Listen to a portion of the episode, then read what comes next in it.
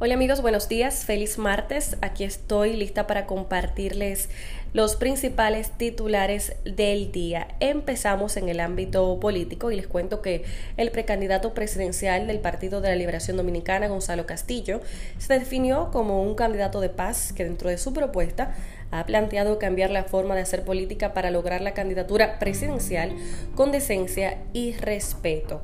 Eh, Gonzalo Castillo añadió que continuará ofertando su propuesta a los dominicanos con el interés de ampliar la obra del presidente Danilo Medina.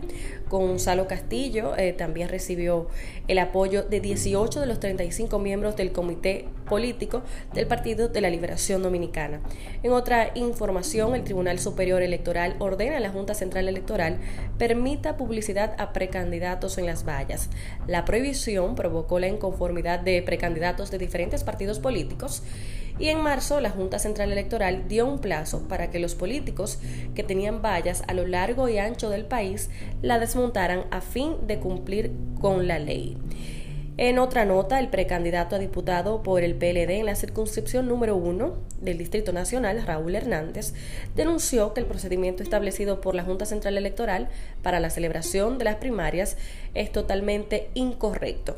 Además, manifestó que los fines de su aplicación, la Ley 157-13 define el voto preferencial como aquel que se realiza por medio de listas cerradas y desbloqueadas, permitiendo al elector escoger el candidato o candidata de su preferencia sin importar la posición que tenga en la lista propuesta por su respectivo partido. Nos vamos ahora a Montecristi, pues el joven José Smerlin Esteves, de 25 años, quien alega recibió varios impactos de arma de fuego en distintas partes del cuerpo de manos de la exfiscal Carmelicet Núñez Peña, en compañía de su abogado Rafael Ortega Grullón, acudieron por ante la oficina de la Fiscalía en esta jurisdicción, donde interpusieron denuncia formal y se constituyeron como actores eh, civiles.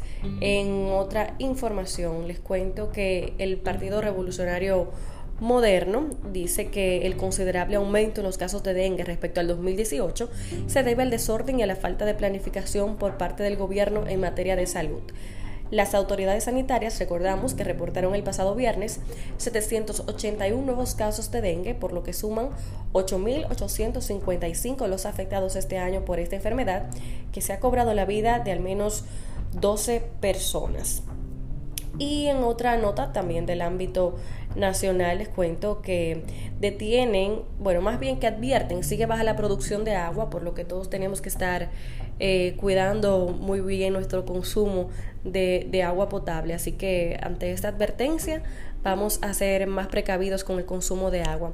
En el ámbito económico, el presidente del Indotel presentó en Washington los avances hacia la implementación del 5G en República Dominicana y les cuento también que detienen en Estados Unidos a ex cónsul dominicano en Jamaica acusado de narcotráfico y en Barahona destituyen a la fiscal por caso de tráfico de cocaína. Así andan las cosas y esto fue un resumen de los principales titulares del día.